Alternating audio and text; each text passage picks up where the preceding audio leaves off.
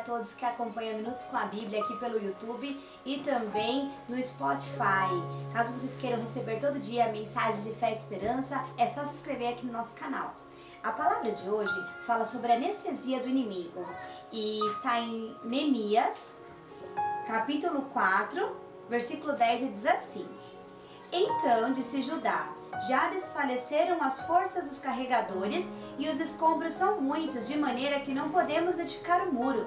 Nessa situação, né, Deus pediu para que eles edificassem esse muro e eles olharam para as circunstâncias e não olharam para o tamanho de Deus e desistiram. Né? O desânimo se apossou eles quiseram desistir da obra de Deus, né? Isso acontece em nossa vida, né? Não somente na vida das pessoas que estão distantes de Deus, mas até de nós cristãos mesmo. É, isso é uma arma do inimigo, a anestesia, né? Ela é, vem com sintomas, né? Por exemplo, é, a perda de visão. O que seria essa perda de visão? Seria quando o nosso problema ele se torna tão grande que ele obstrui a nossa visão e nos impede de enxergar uma solução, uma saída. E o outro estágio, outro sintoma desse desânimo, né, que é a anestesia do inimigo, é a perda de confiança. Isso quando acontece é devastador, porque você começa a se sentir vazio, sem motivação, sem esperança, sem fé. E um outro estágio muito, muito avançado né, da, da, do desânimo, né, que é essa anestesia que o inimigo tem para nos destruir, nos tirar do caminho de Deus, é, o, é a perda de forças. Essa perda de forças, ela geralmente ocorre no meio da nossa trajetória. Quando é, nós olhamos né, para para nossa vitória, para nossa chegada, e a gente sente que ela está tão distante que a gente sente que a gente não tem mais força para continuar e desiste, desiste de tentar, desiste de lutar, desiste dos caminhos de Deus. E essa, o desânimo é a maior arma que o inimigo tem nos usado para nos distanciar de Deus e também para fazer nos desistir da nossa própria vida. Agora, nesse período de pandemia, muitas pessoas estão vivendo esse período, muitas pessoas se afastam de Deus, muitas pessoas com depressão, muitas pessoas desenvolvendo outras doenças, porque o desânimo ele pode causar depressão. Então, irmãos, como que nós vamos fazer, né? Como que nós vamos buscar em Deus uma arma para contra o desânimo, contra a desesperança? Eu gostaria de ler aqui para vocês Josué 1:9. Josué 1,9 diz assim: Não te mandei eu ser forte e corajoso, não temas, nem te espantes, porque o Senhor teu Deus é contigo por onde quer que andares. Irmãos, o Senhor Deus é contigo. Se Deus é por nós, quem será contra nós, irmãos? Então creia nisso. É, quando você, mas nós não podemos, não devemos também é, achar que não é nada, ignorar, porque é algo que é forte, né? É uma, uma, uma arma poderosa do inimigo do desânimo.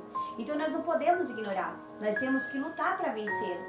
E com as armas do Espírito Santo de Deus, nós devemos nos tirar um tempo para o nosso descanso espiritual, nos conectarmos com Deus, orar, meditar na palavra, buscar força espiritual, porque é isso que nós precisamos para vencer as nossas lutas do dia a dia. E outra e outro outro algo que é muito poderoso também é você olhar para a dor do seu próximo, para você se dedicar a ajudá-lo, porque quando você se dedica a curar a dor do seu próximo, ajudar o seu próximo, tanto a, sua, a carga pesada de, de dor, de sofrimento que ele sente vai ser aliviada e a sua também, porque é um equilíbrio então, ajudar o próximo nos ajuda a nos fortalecer também, o nosso relacionamento com Deus e também as nossas forças, irmãos. E para encerrar, irmãos, eu gostaria de, de deixar uma conclusão para vocês. Deus, Ele não vai remover todos os obstáculos dos nossos caminhos, mas Ele nos promete estar do nosso lado, nos dar força, nos capacitar para vencer todos os obstáculos e termos vitória em Cristo Jesus. Eu gostaria de ler mais uma passagem para finalizar, que está aqui em Deuteronômio 31:6 e diz assim: Sede fortes e corajosos, não temais, nem vos atemorizeis diante deles, porque o Senhor vosso Deus é quem vai convosco, não vos deixará, nem vos desamparará. Irmãos amados, Deus não vos desamparará, Ele estará com vocês, Ele irá dar vitória para vocês. Vamos orar para que Deus nos ajude a todo dia estarmos firmes, fortes e animados no caminho do Senhor. Vamos orar?